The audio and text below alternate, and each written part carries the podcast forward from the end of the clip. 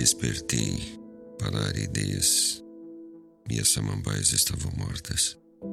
As plantas nos vasos, amarelas como milhos. Minha mulher partira e as garrafas vazias como cadáveres enxângues cercavam-me com sua inutilidade. O sol seguia bem, no entanto, e o bilhete da minha senhoria se quebrava num belo e resignado tom de amarelo. O que se precisava agora era de um bom comediante, ao velho estilo, um bobo da corte, com piadas sobre a dor absurda.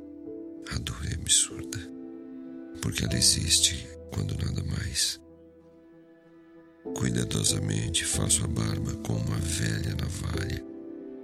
O homem que uma vez tinha sido jovem e dizia ter gênio. Mas essa é a tragédia das folhas, as samambaias mortas, as plantas mortas.